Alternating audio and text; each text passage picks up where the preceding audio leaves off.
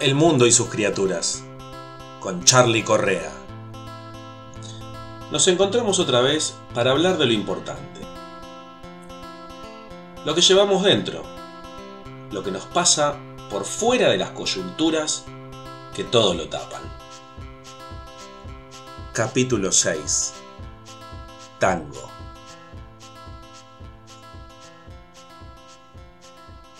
Yo entendí el tango de grande. Confieso que de chico no me gustaba. Supongo que es bastante común eso. Me parecía viejo, antimoderno, amargado. Pero con el tiempo lo fui entendiendo. Y esas características dejaron de ser relevantes. Por el contrario, algo en su estructura, en su mensaje, me hizo dar cuenta que era parte de una amalgama que mantenía unidos los ladrillos que forman el núcleo de mi alma.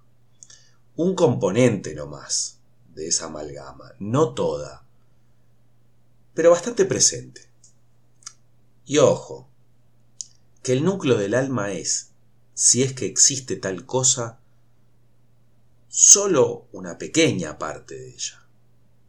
Pero sería en todo caso la parte más definitiva del ser, o del sentir, mejor dicho. Nostalgia, es eso. Lo que quiero decir es que un cachitito de nostalgia siempre está presente en un rinconcito de nuestro interior. Por lo menos en este ser argentino que nos atraviesa.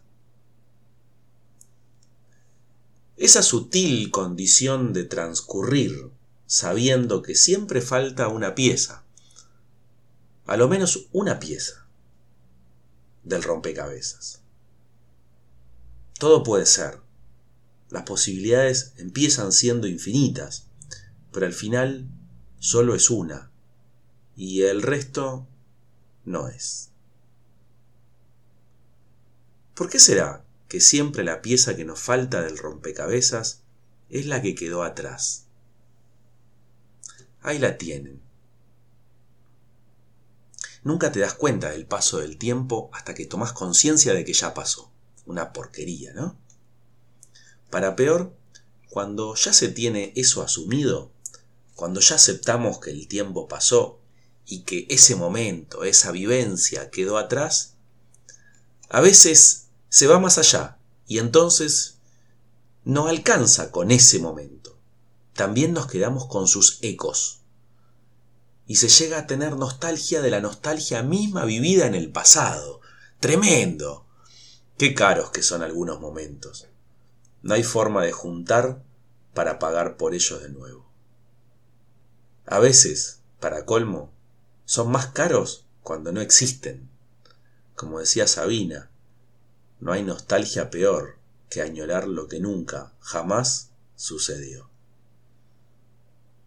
Pero bueno, por lo menos siempre quedan las palabras.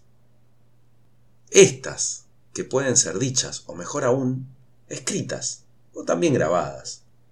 Es necesario regarlas como plantas, esas palabras, las propias y las ajenas.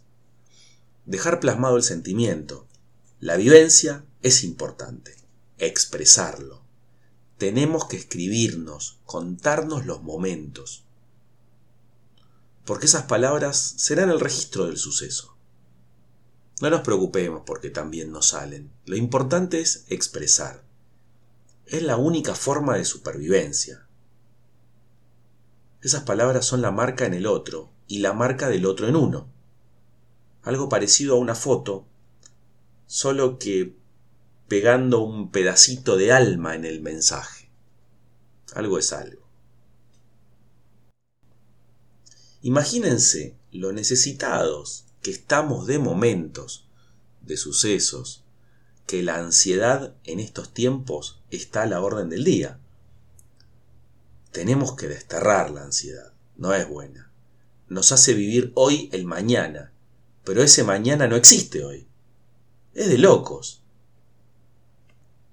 También a veces la ansiedad nos trae el ayer, nos lo revive y nos amaga a proyectarlo en el futuro, solo para enrostrarnos que no va a estar. Vaya sadismo que hay en la ansiedad, che. Es mandatorio dejarla de lado. Nunca sirve para nada. Y para peor, nunca se cumple lo ansiado.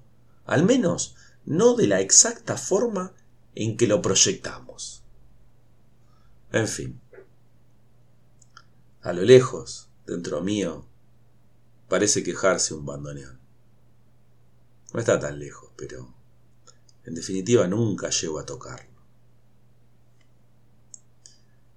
Voy a intentar añorar el futuro, en cambio, solo para variar un poco. Prefiero penar por la posibilidad de lo que puede ser. En definitiva, si conservo la posibilidad de cambiarlo, esa pena puede incluso resultar creativa.